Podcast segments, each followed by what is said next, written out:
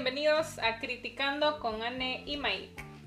¿Qué tal fanáticos? Yo soy Mike y el día de hoy tenemos un episodio especial. Vimos las series más populares de Netflix, las que están trending, las que les gustan a ustedes.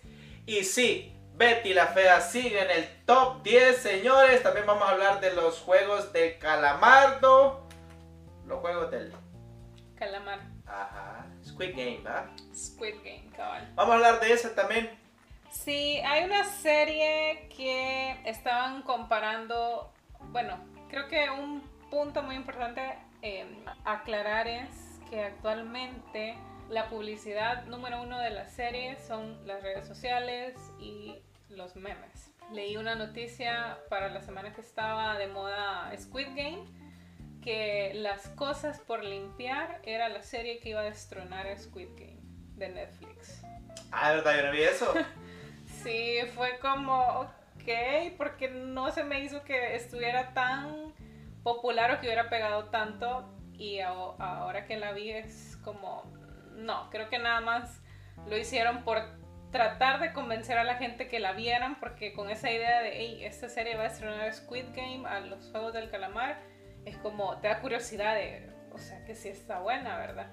Entonces creo que ese tipo de publicidad es lo que hace que la gente vaya a ver las series y por eso algunas que no son tan buenas están en el top 10 de tendencias de Netflix. Chivo, me parece. De hecho, spoiler alert, de todas las series de las que vamos a hablar, creo que la más interesante que vi, yo personalmente, fue Las cosas por limpiar. El nombre en inglés es Made. La más interesante. Para mí fue la más interesante de todas, ya vamos a hablar a profundidad de eso. Y pues la lectura que tú le haces me parece bien, pero yo lo miro al revés. Yo siento que los juegos del calamar tuvo bastante show mediático, tuvo bastantes memes. Tiene, tiene esa, nueva esa nueva publicidad que está haciendo la televisión o Netflix, también el cine de hecho. La nueva publicidad se trata de crear bots que reproduzcan memes en las redes sociales, que se riegue por todo, que se haga trending. Y como en las redes sociales es, si mi amigo aquel y el otro están posteando memes de esto, yo también lo voy a hacer. Porque no. Y va a o- ser chistoso. Ajá, y querer ver la serie porque no entendés. O sea, cuando ya empezás a ver un montón de memes de algo, te quedas como, ok, ya necesito entender de qué se tratan estos memes. Entonces, esa es eh, la, mayor, la mayor publicidad, pero por eso te decía, o sea, lo que yo vi de com- eh, que comparaban las cosas por limpiar con Squid Game era un intento de que le querían dar más publicidad a las cosas por limpiar. Pero pues ha sido un intento fallido porque Squid Game sigue al menos en el top 5 y las cosas por limpiar que salió yo creo que unos días después ya va bajando, está como en el séptimo o en el octavo lugar. Sí, está en séptimo lugar en este momento. Pues yo las, las cosas por limpiar no la había escuchado. No había visto memes, hasta ahora no he visto ningún meme al respecto, no sabía de qué trataba. Así que la vi así, en seco, la vi eh, sin ningún tipo de subjetividad. Ok. La que sí yo vi un montón de memes por todos lados fue la de los juegos del calamar. Entonces eso siento yo, sentía yo que iba a ser una serie para eh, el populacho. Una serie popular. Me gusta aclarar eso, que cuando digo que algo es popular significa que es algo que le gusta a todo el mundo. Y pues no me equivoqué. Los Juegos del Calamar es una serie que está hecha para que le guste a cualquiera. El problema cuando algo le gusta a cualquiera es que hay otro grupo, que es una minoría, que son los haters de lo popular. Ajá. Y como es popular y como le gusta a todo el mundo, a mí no me gusta. Porque yo soy único y diferente, Original. original y divergente y todo eso. Entonces yo tengo que odiar, tengo que odiar a Lo los juegos de calamar, tengo que odiar a la casa de papel y todas esas series que son bien, bien populares. Entonces es, Élite. Élite también, ¿verdad? Como le gusta a todo el mundo, yo lo tengo que odiar. Así, así es, así es como piensa mucha gente. Entonces, sin más preámbulo, metámonos ya en materia. ¿De qué serie hablamos primero? Hablemos de los juegos del calamar, la más popular hasta el momento. Excelente. Los juegos del calamar. El primer meme que yo vi fue el que tiene los, los tres signos. Creo que es la X, el cuadro y el triángulo. Que lo que yo vi, el meme que yo vi, era que se comparaba, comparaba con los controles de PlayStation. No es círculo, en vez de la, de la X. Círculo, triángulo y No cuadro, cierto. Sí, sí, es círculo. No, la X no está, correcto. Solo son tres. Entonces lo comparaban con PlayStation. Y era así como que, ¿qué onda? ¿Qué es esto? Eso fue lo primero que yo vi. Yo el de la muñeca, de la, de la luz verde, luz roja. Creo que de eso es que le han hecho demasiados memes. Hasta empezaron a decir que para el 31 de octubre todo el mundo se iba a disfrazar de la muñeca con bolsas de plástico. Y fíjate que es tan interesante esto de la muñeca que solo sale en el primer episodio. Ya de ahí en toda la serie ya no se vuelve a ver. O sea, uno iba a creer que la muñeca iba a ser algo importante en la serie. Que iba a ser algo que iba a estar pasando, que iba a ser quizá el antagonista o algo así, ¿verdad? El que andaba asustando, porque me imaginaba que era una serie de terror cuando miraba los memes de eso. Pero, la, pero solo sale en los últimos 8 minutos, si no me equivoco, del primer episodio. Ahí sale y después ya no vuelve a salir.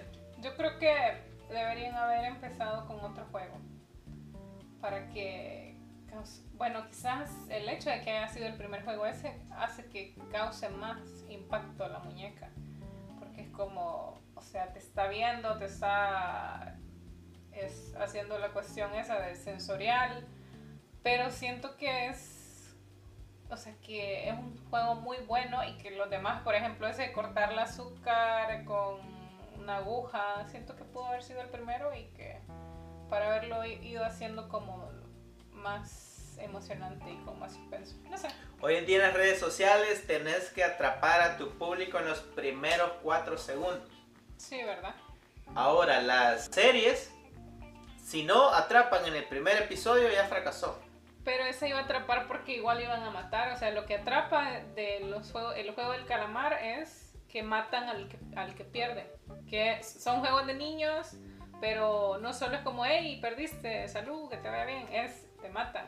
Entonces, Eso no es nada nuevo. Yo no creo que eso sea lo cachi de, de la serie, porque hay un montón de series que se tratan de matar, de que muere la gente. Sharknado, por, por, por ejemplo, Sharknado mueren todos. No, pero la dinámica, o sea, la dinámica de que estás jugando un juego de niños.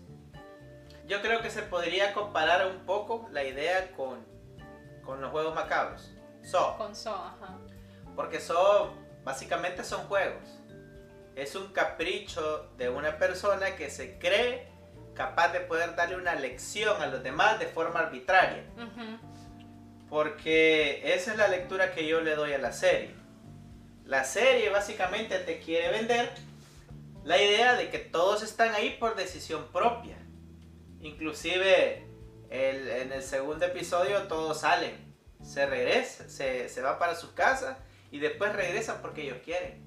Les dan la oportunidad de votar.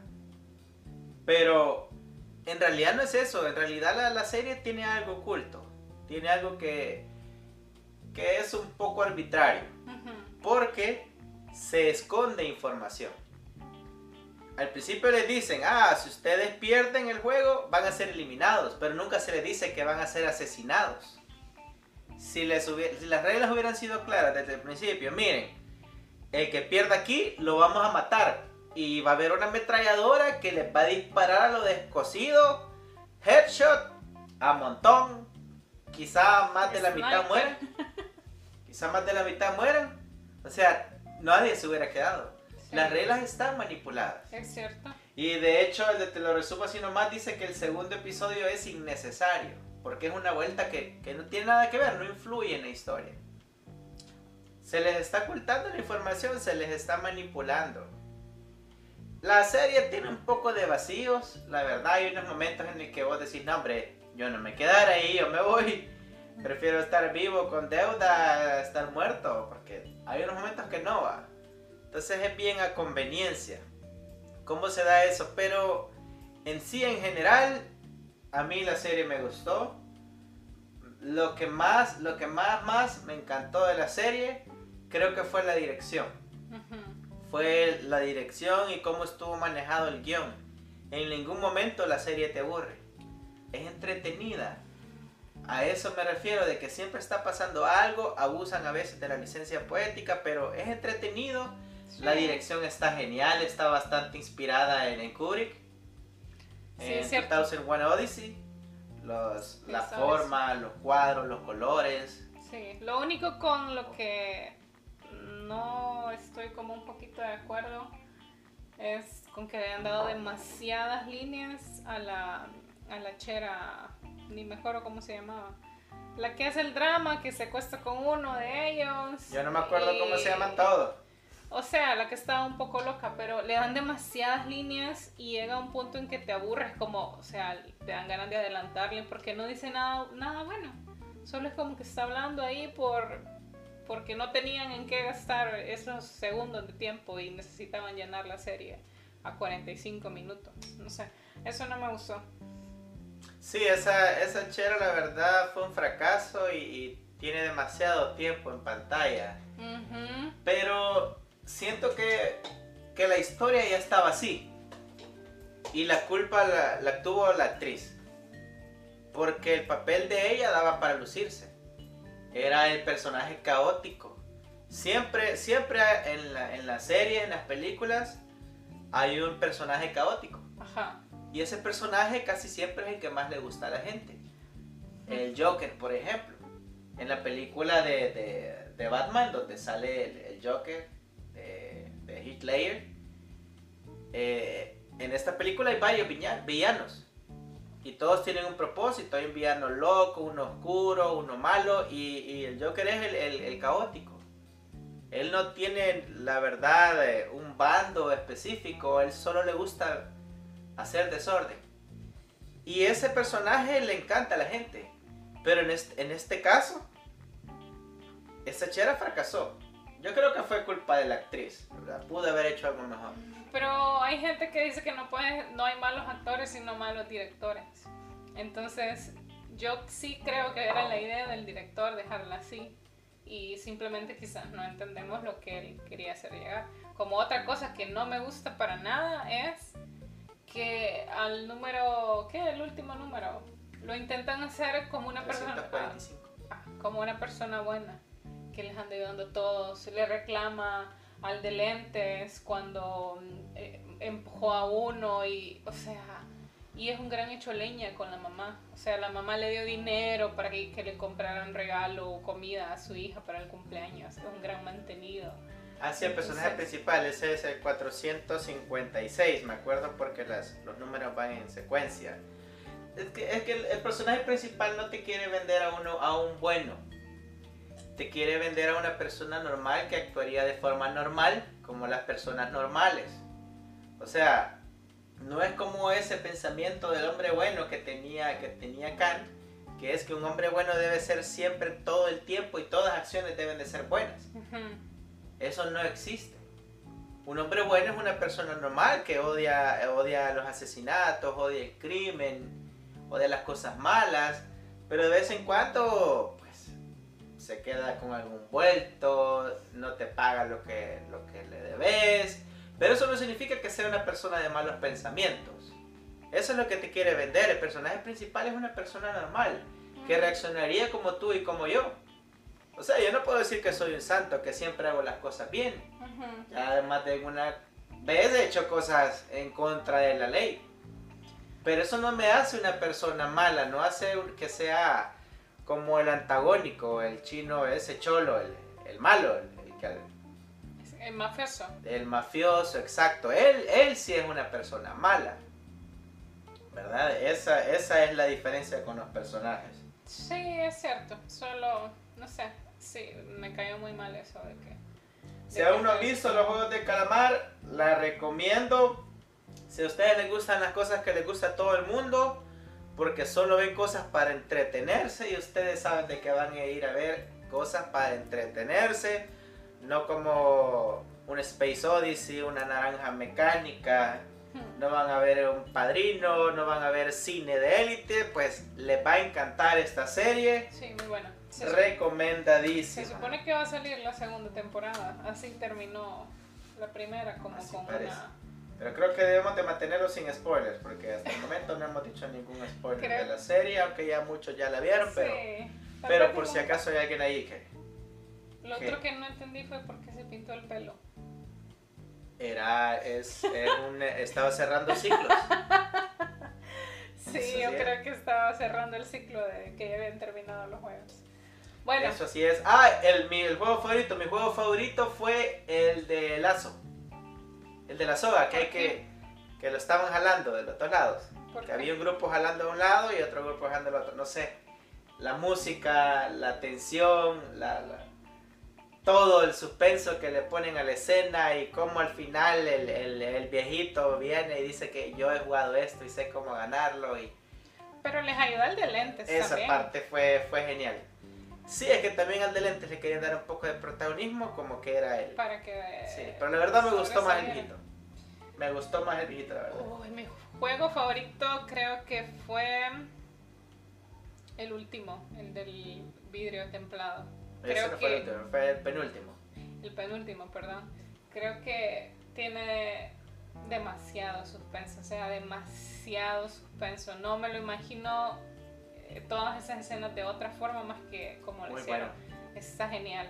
O sea, cuando llega un punto que ya, bueno, ya dijimos que no spoilers, así que ese es mi juego, mi juego favorito.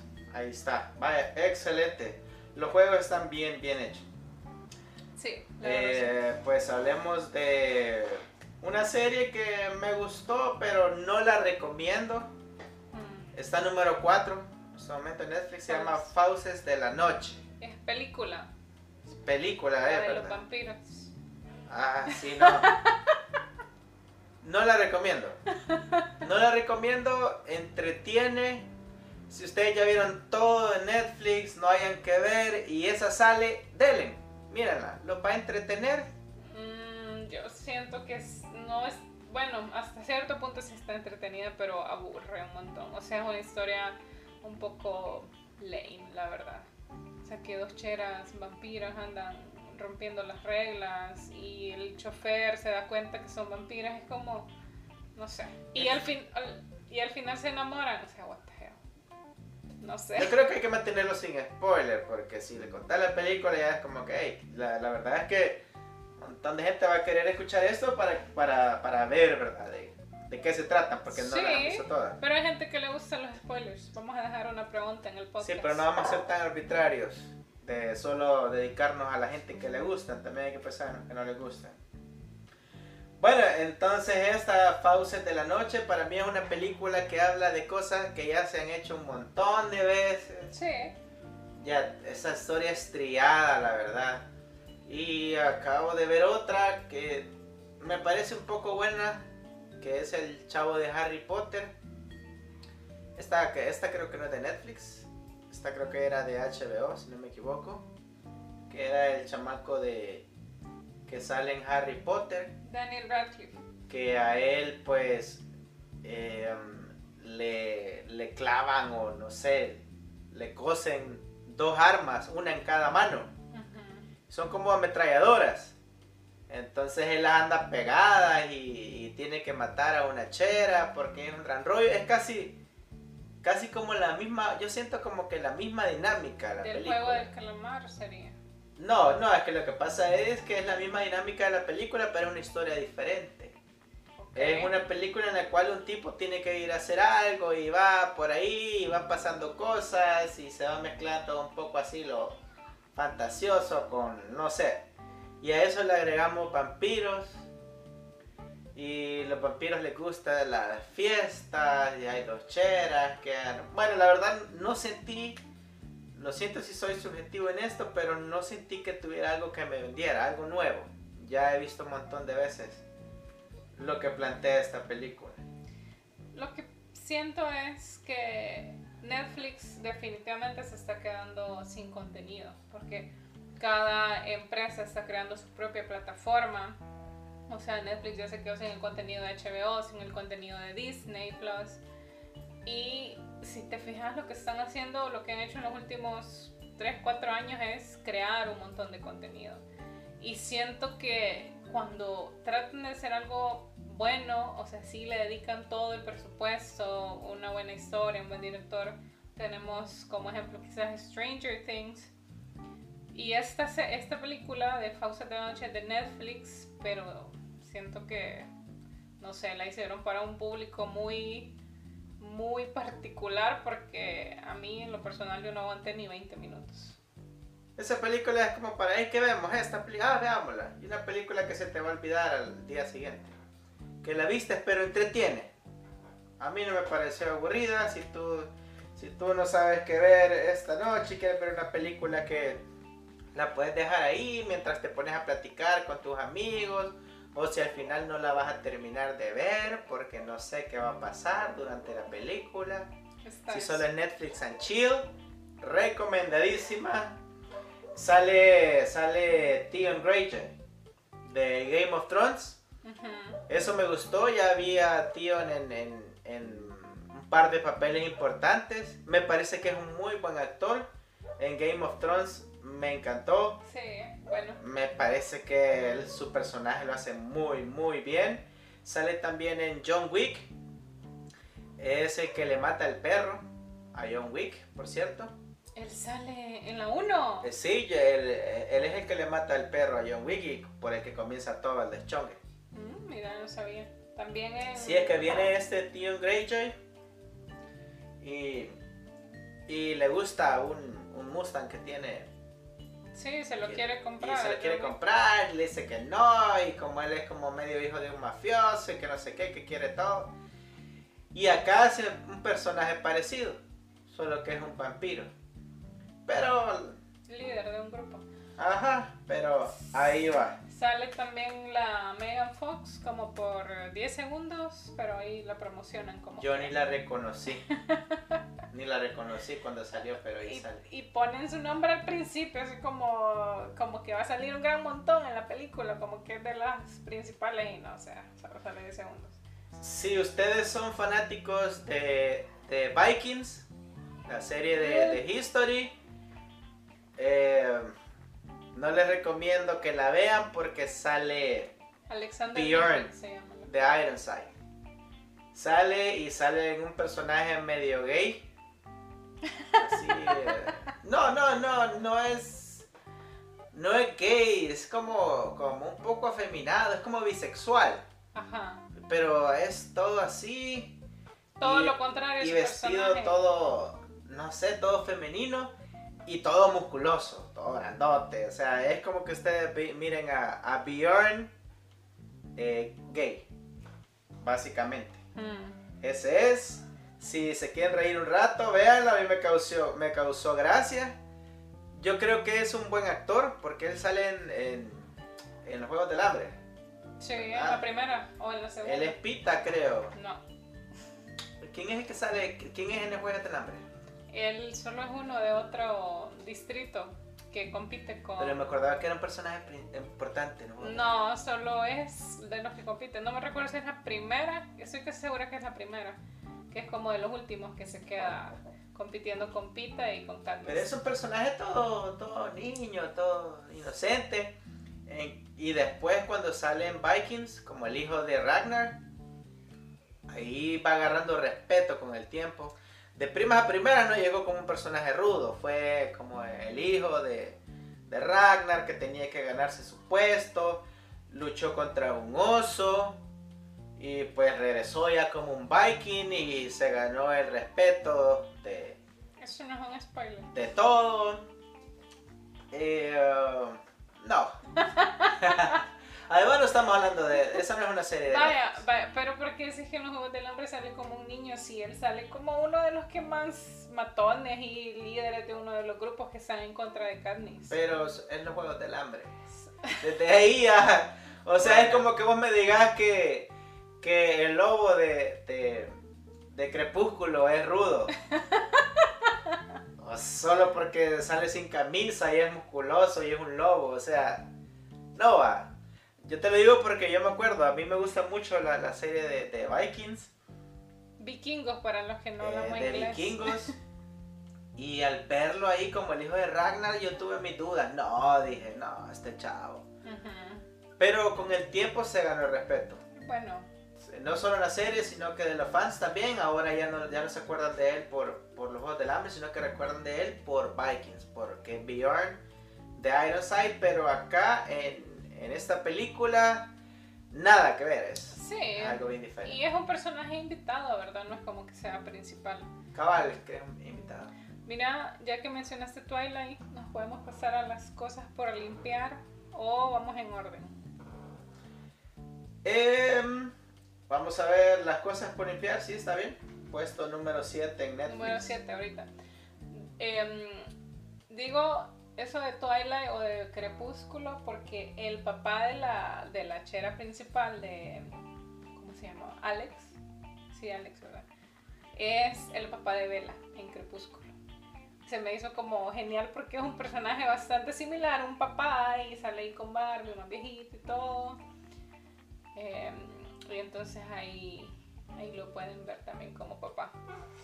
Vaya, las cosas por limpiar yo tengo algo muy en contra del personaje principal y es que ella siento que toma todas las decisiones que toma lo hace solo pensando en ella misma. No siento que toma decisiones pensando en un 100% en el bienestar de su hija.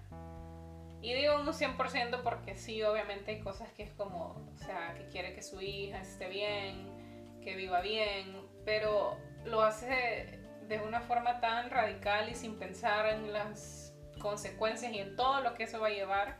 O sea, lo hace sin un plan, todo lo quiere hacer improvisado y con un hijo siento que eso no puede funcionar.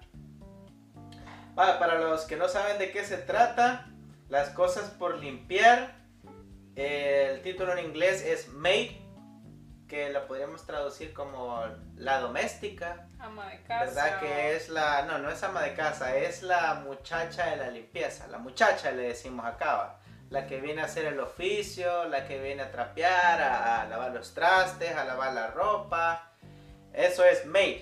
Leí que en España era la sirvienta. La sirvienta, pero es que la sirvienta ya es un término un poco despectivo ya, entonces por eso hasta ella en un, en un episodio le dicen que le gusta que le llamen la doméstica o maid.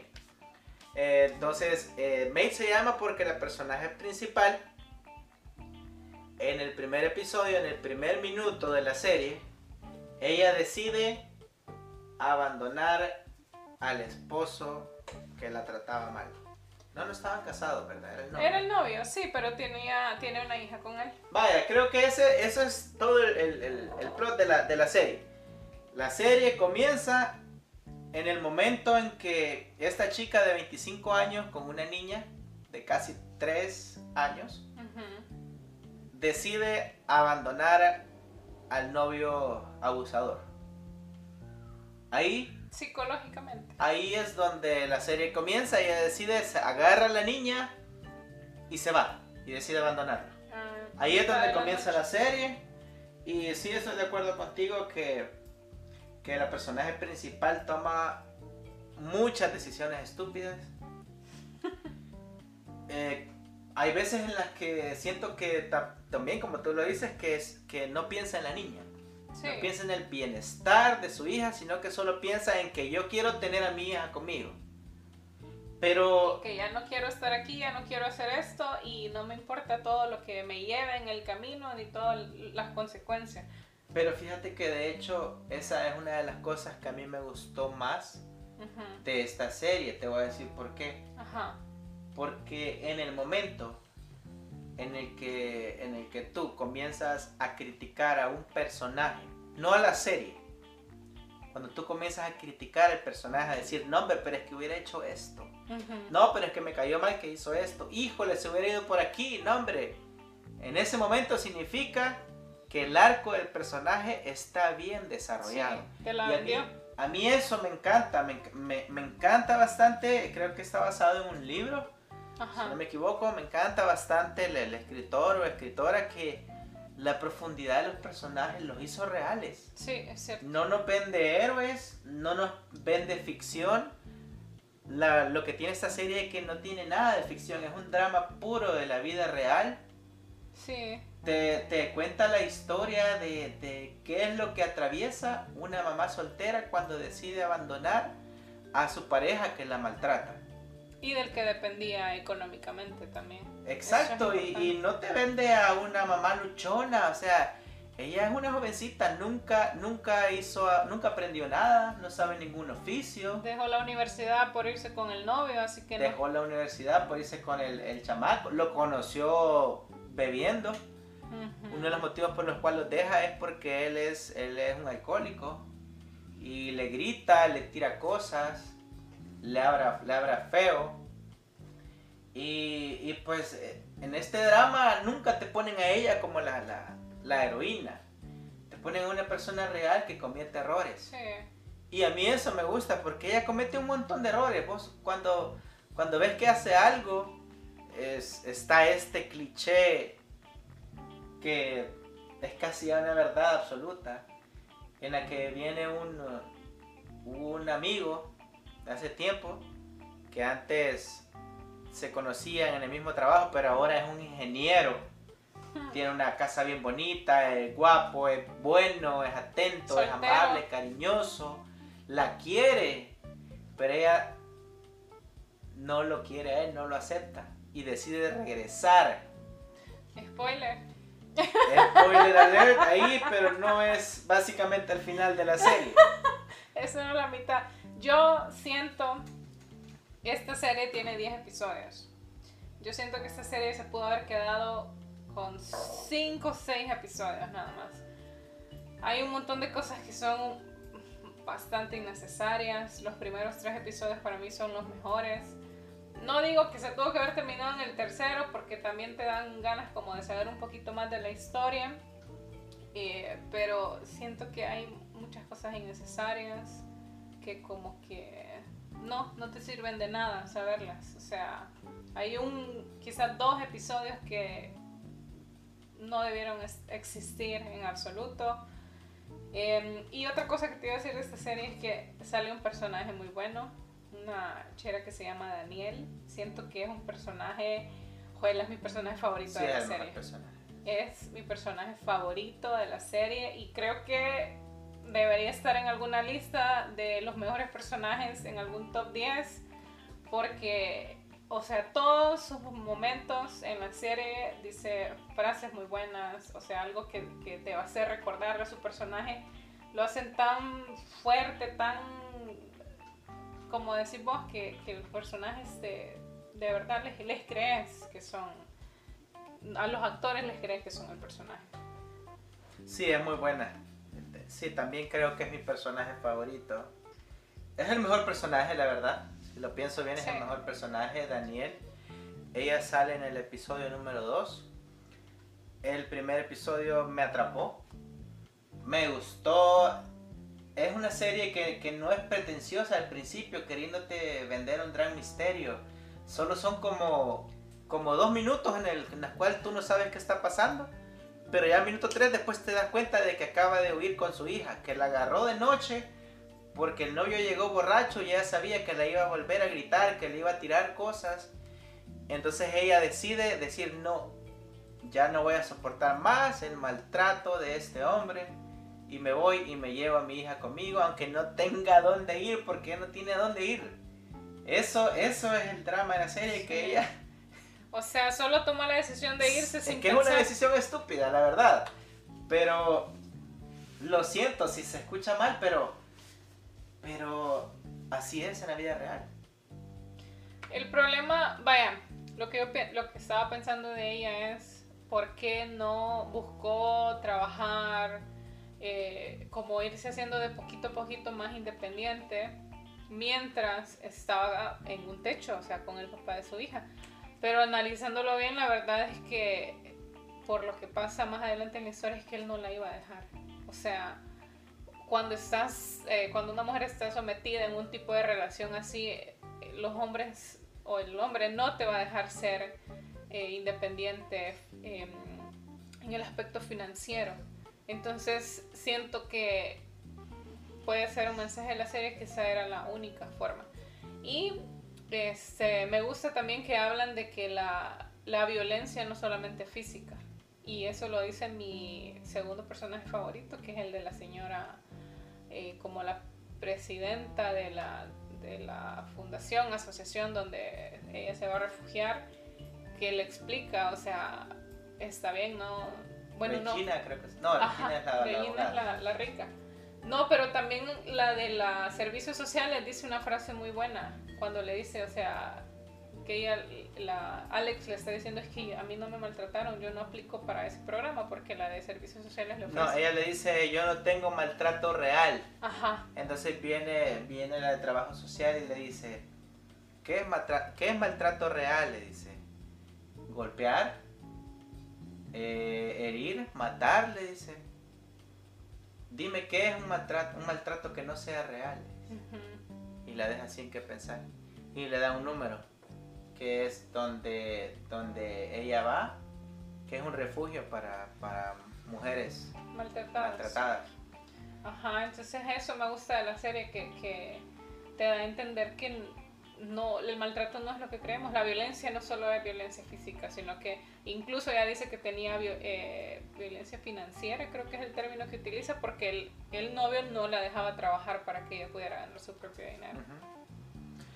Vaya, creo que a mí lo que más aplaudo de, Alex, la personaje principal que cometió muchas estupideces,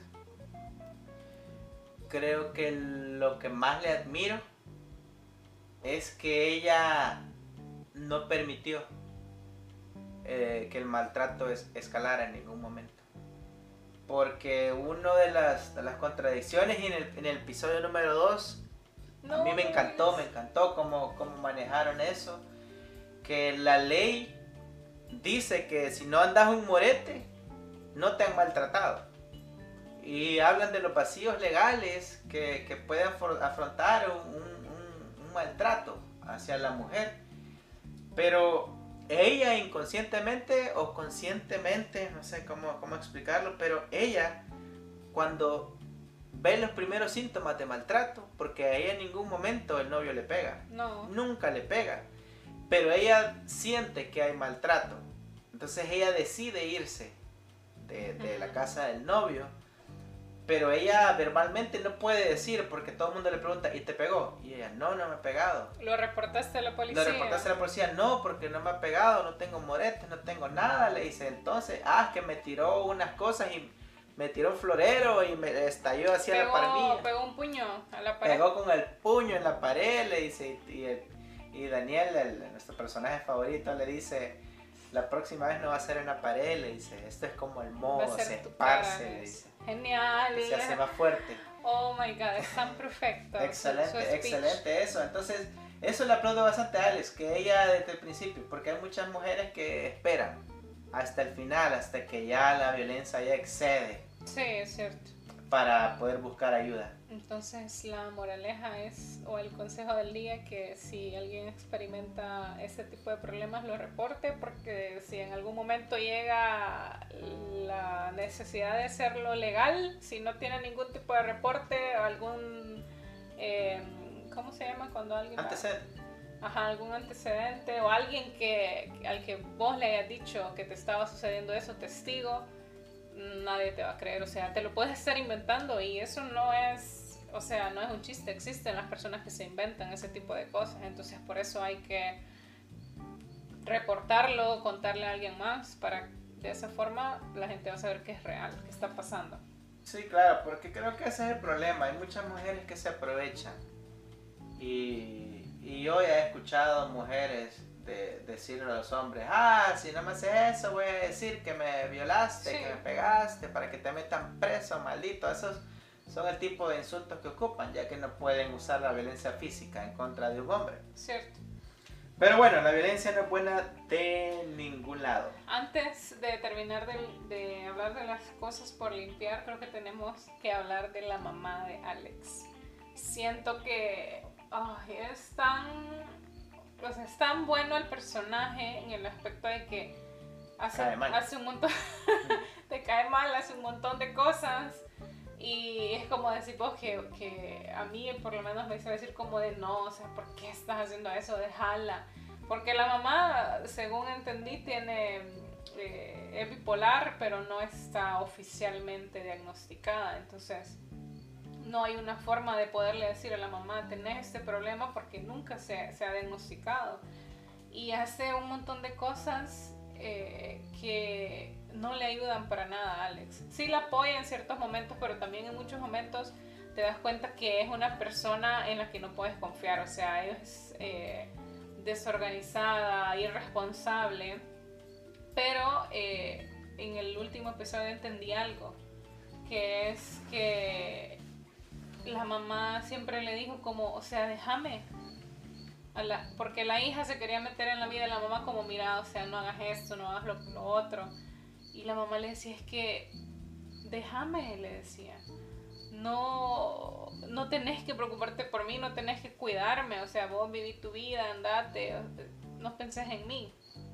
Entonces siento que eso es como un mensaje de que es cierto, o sea, no puedes abandonar a tu mamá si, si ves que te necesita o a tu familia, pero también es como, hay muchas veces que no podemos ayudar a las personas porque ellos no quieren que les ayudemos.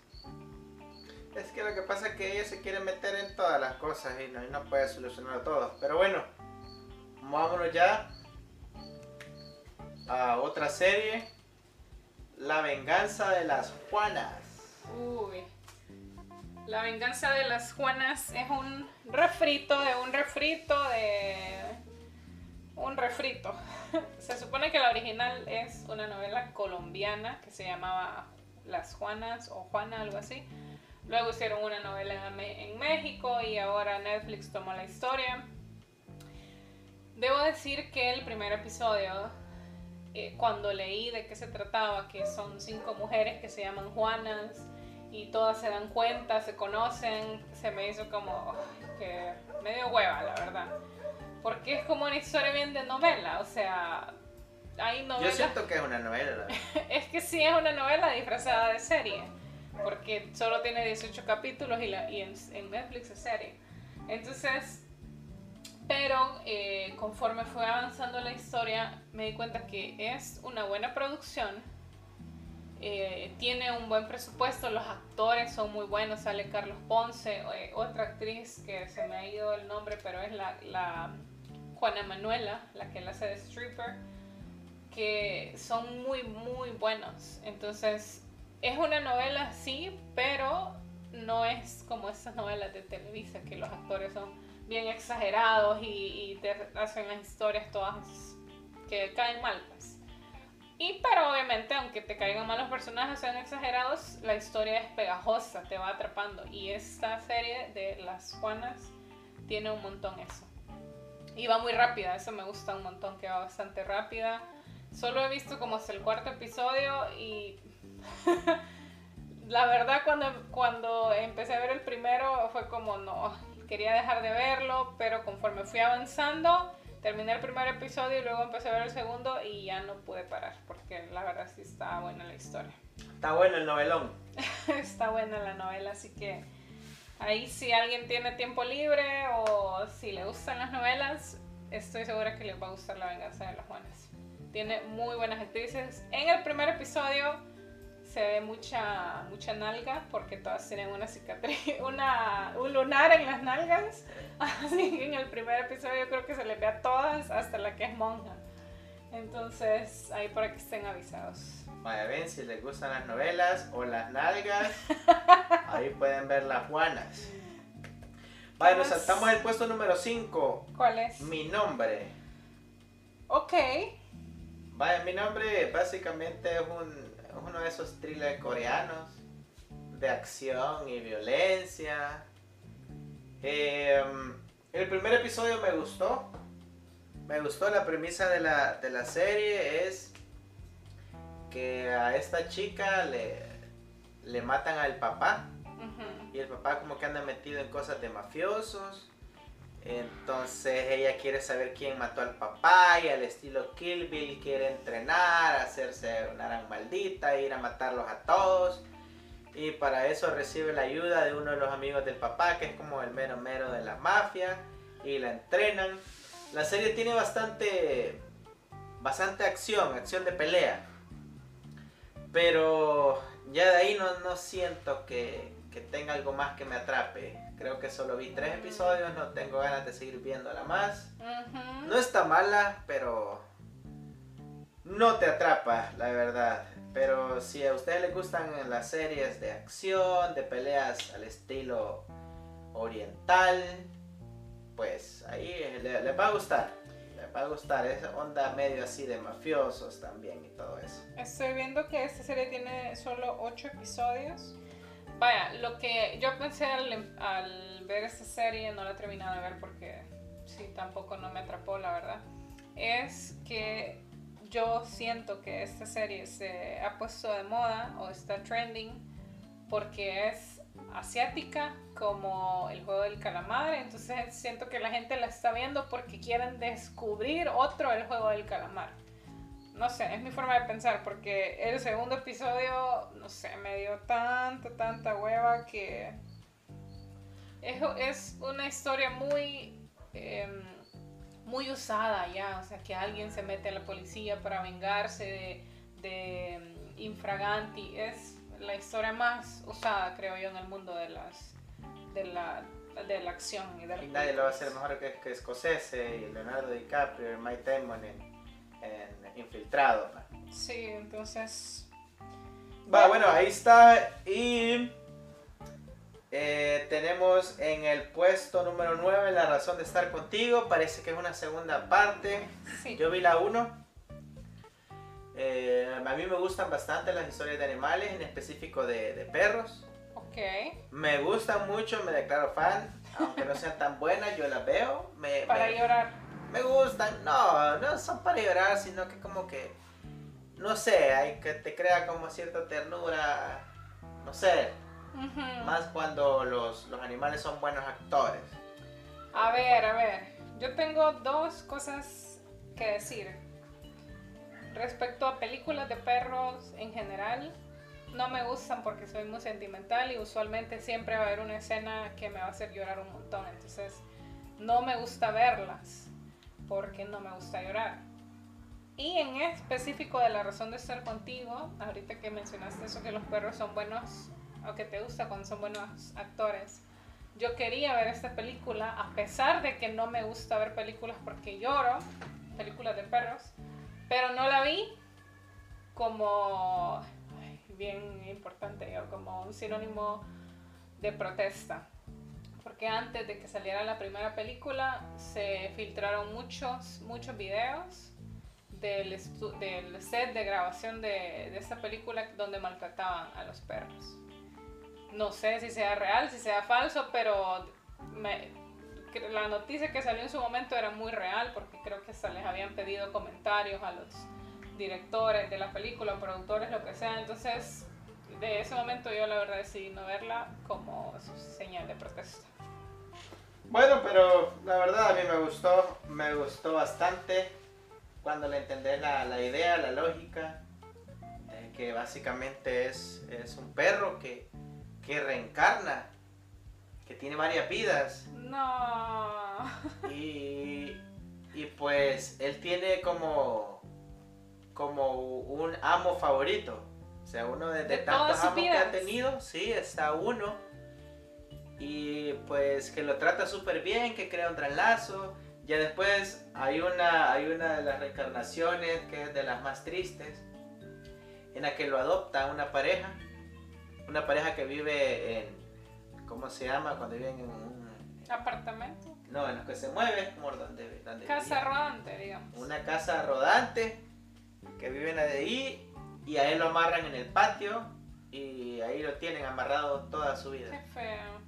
Y ahí, pues, como la película tiene varias vidas, eh, una de esas vidas es él amarrado a, un árbol y que nunca recibió amor, no lo sacaban, se olvidaban de él y él amarrado toda su vida en el, en el patio. Ahí es, es bastante triste.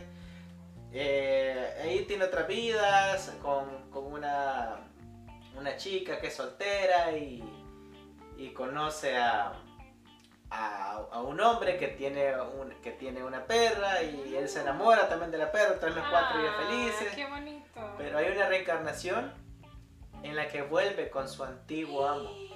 No, Pero él es favorito. diferente, entonces el amo no lo reconoce porque él es otro perro. Ay, no. Y es bastante genial como él intenta decirle que, Ya no me digas. que él es, pero es, esta no es la película de la que estamos hablando, creo que esta es la segunda parte. Esta la segunda parte no la he visto, pero según estuve leyendo los reviews va por la misma lógica, que, Sí. que él, él reencarna. Mira, en- pero está chido que, que hagan, hagan eso porque, o sea, es feo que tengan la gente, que tengas un perro que, ya sea que lo adoptes o que lo compres para tenerlo amarrado, es como, o sea, mejor no tengas perro. Sí, esta película está perfecta para eso porque está narrada en primera persona. Qué cool. Tú ves todo en primera persona en cómo lo mira el, el perro. Cool. Él hasta hay momentos en los que ves a, a través de sus ojos. él, la, la, la, la cámara se mueve como se mueve el perro y tú eres el perro prácticamente. Blanco y Entonces negro. sientes en carne propia. Blanco y negro se ve. Pues por licencia poética no, no pudieron hacerlo así. Y pues la última, Betty la Fea. Hay Ay. una pregunta que hacen muchos que dice, ¿quién diablos ve Betty la Fea? Tanto. Nunca sale del top 10 de Netflix. También está el meme de mi hermana pasa viendo Betty la Fea todo el día, por eso nunca sale del top 10. ¿Tú viste Betty la Fea? La vi el año pasado, nunca la había visto, la que es la que está en Netflix, la, la original. Había visto nada más la versión mexicana, que comparada con la original, la verdad, pues la, la Betty la Fea, la original es demasiado buena, los actores son perfectos. Y eh, Betty, la versión, bueno, Letty se llamaba la versión mexicana, es las actuaciones son demasiado exageradas, alargan la historia innecesariamente. Entonces, siento que Betty, la original, bueno, de hecho, un, un hecho, un fact de la serie es que es la de, la, de la novela es la novela con más eh, copias o refritos, no sé cuál es la palabra exacta, eh, a nivel mundial. O sea, la han copiado, la han traducido a no sé cuántos mm, idiomas. Hasta el día de hoy siguen sacando series, eh, copias de Betty la Fea, porque su historia es demasiado buena, la verdad. ¿Qué pensamos de Betty? Es la, la historia de Cenicienta. Yo creo que Cenicienta entonces es la historia más copiada, con más refritos. Porque es una mujer fea. No, no, no, no, no, no, puede ser la historia de se Cenicienta. enamora del príncipe guapo. Ajá, pero el príncipe se enamora de, de Cenicienta cuando está vestida como Cenicienta. Y en Betty, lo siento, creo que todos conocemos la historia, o sea, don Armando se enamora de ella cuando está fea. Sí, es lo mismo. En Cenicienta se enamoran de ella cuando está bonita. Ah, cuando está bonita, correcto. Ajá, entonces no puede ser la misma historia de Cenicienta porque, o sea, y aparte No que... es que tampoco le iban a poner Cenicienta a la fea, va. Hay que, No. hay que, o sea, si te pasan la tarea, no vas, a- no vas a hacerlo igual. O sea, yo sé que tiene diferencias porque estamos hablando de dos cosas. ¿va? Desde el nombre me pueden decir, no puede ser No. Cenicienta porque no se llama Cenicienta, pero tienen similitudes. Es como la historia está inspirada ahí y relatada de forma diferente. Pero solo, solo inspirada, porque o sea, es que la historia de Betty no solo es el hecho que don Armando se enamora de ella o que ella se enamora de don Armando. O sea, es todo, todo lo que pasa antes. Es el primer día que Betty llega a la entrevista con un currículum súper extremadamente calificado y no la contratan por fea, prefieren contratar a alguien bonita pero que no tiene ningún perfil bueno comparado con lo que necesitan. O sea, la historia de Betty es todo eso, es, algo social, es algo psicológico para las mujeres. Se supone que el director de la novela dijo que, que que Betty la Fea había tenido tanto éxito porque todas las mujeres en algún momento de su vida se habían sentido feas. Que alguien va a decir, no, es que las bonitas no van a, o sea, no sienten eso. Pero creo que sí es cierto, todas las mujeres en algún punto de su vida se sienten feas y por eso se pueden comparar, aunque sea un poquito, con Betty y por eso siento que tiene tanto éxito esa novela, perdón. Yo no creo que el éxito sea la idea, porque la, la idea ya la he visto antes. O sea, la idea de que alguien es fea y se hace bonita después, o sea, no siento que haya sido algo nuevo. A mí lo que me atropó cuando la vi, la he visto dos veces, no completa, sino que me gusta ver eh, capítulos ocasionales. Ajá. Y yo te puedo decir que cuando lo veo, y me quedo viendo porque veo varios capítulos que me gustan, me gusta por el humor que tiene. Es, es una, una novela chistosa. El humor que tiene es muy bueno, es bastante familiar. Te puede dar risa a ti, a mí, a- a- a- al hijo, a la hija, a la abuelita, a la tía, a todos. A todos el humor es muy bueno, es chistoso, a veces un poco atrevido. Los personajes son carismáticos, son muy, muy Cierto. carismáticos. Parte del éxito de la novela es el casting que tiene. Totalmente. Puedo decir, o sea, comenzando por, por eh, ¿cómo se llama? La secretaria, la, Patricia. la Fernández. Patricia, ella, ella es genial, ella es, ella es un personaje que te cae mal, la querés, te da lástima, es chistosa, tiene frases que la recordás, ella, el don Armando, la chera que se va a casar con don Armando es muy buena, la, la. Marce, ella es muy buena, todo, todo la, el club de las feas, todas, todos los personajes, la verdad son muy buenos, y yo creo que eso tiene mucho que ver en que algo te guste, Es cierto. eh, la dirección, la producción también, porque no recuerdo ningún episodio aburrido de Betty la Fea, la verdad. Todos siempre me roban alguna risa, siempre pasa algo chistoso. No es que yo te diga, ah, me gustó porque, porque Betty se transformó. De hecho, yo la primera vez que lo vi, yo no vi la transformación de Betty. Sí. y- Hombre, y- tenías y- que y ser. yo me acuerdo, y yo me Ah. acuerdo cuando estuvo en emisión acá en El Salvador por primera vez. Pero es que esta le hicieron un episodio de eso. Y, y en, ese, en ese entonces no sabíamos que se iba a hacer bonita. No lo sabíamos. Pero en ese entonces, y los que estuvieron ahí no me van a dejar mentir, en ese entonces Betty la Fea tenía el mejor rating de todas las novelas. Era la novela estelar. Y nadie sabía que se iba a hacer bonita. No había internet, sí había, pero la O sea, gente no no, podía ver. eh, o sea, pero aún cuando no era ella ya transformada, ya no, cuando ya no se había enamorado, todo, era buena.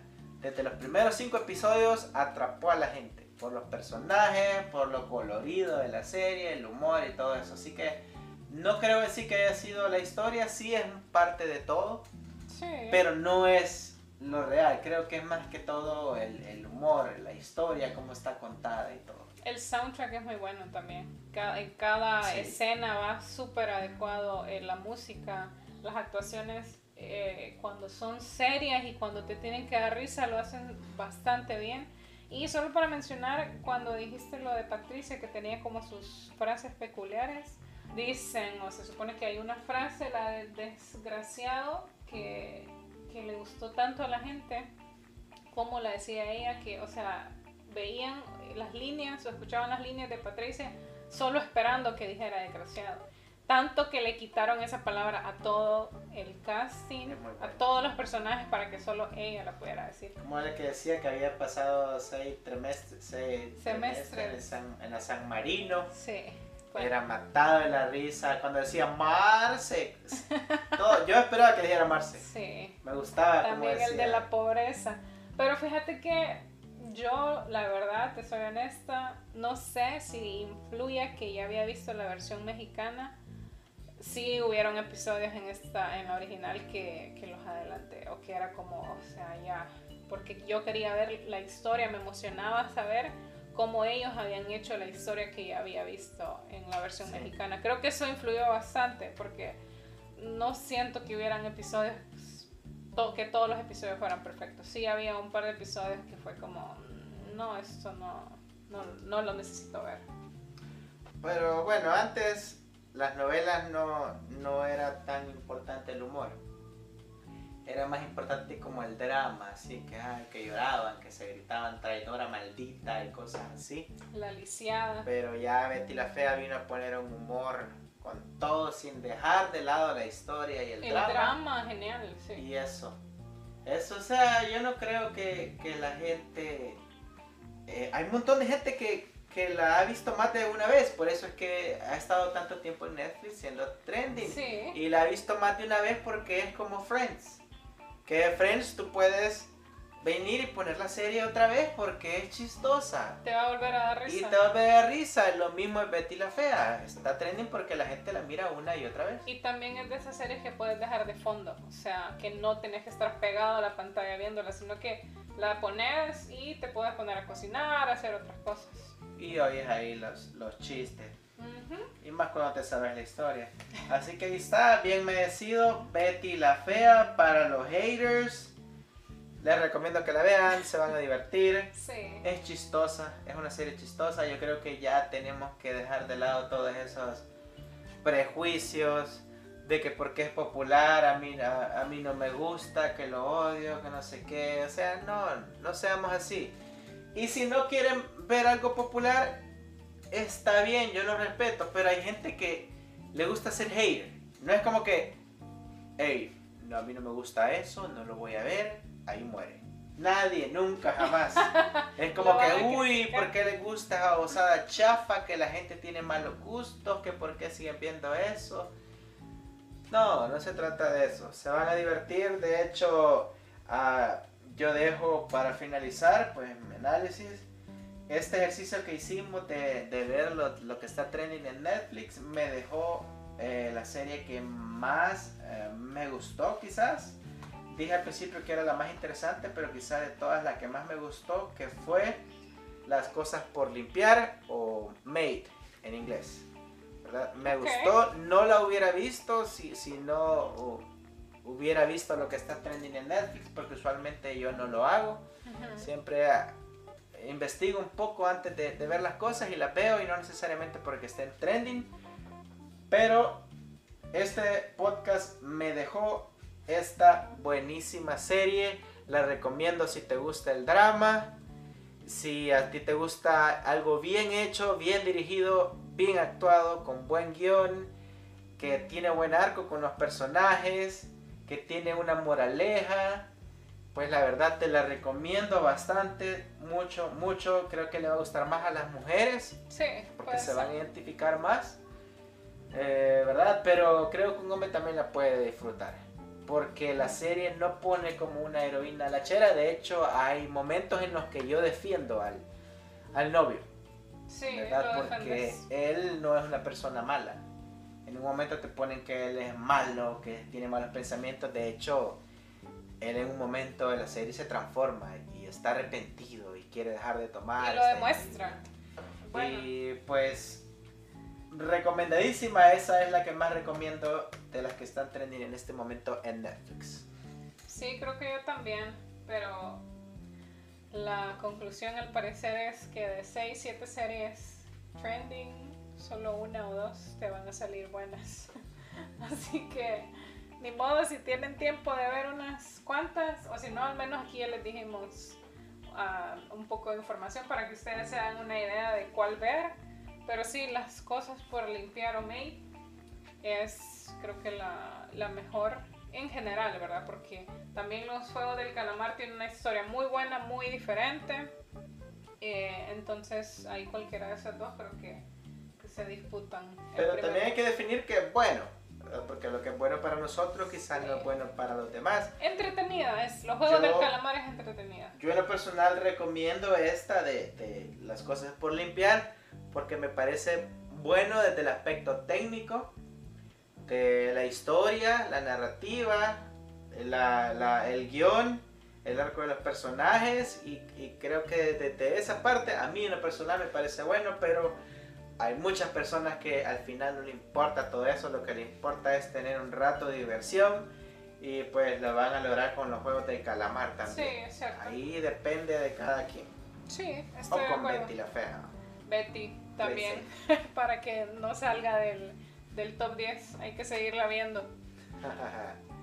bueno, entonces eso es todo por el día de hoy y nos vemos en la próxima.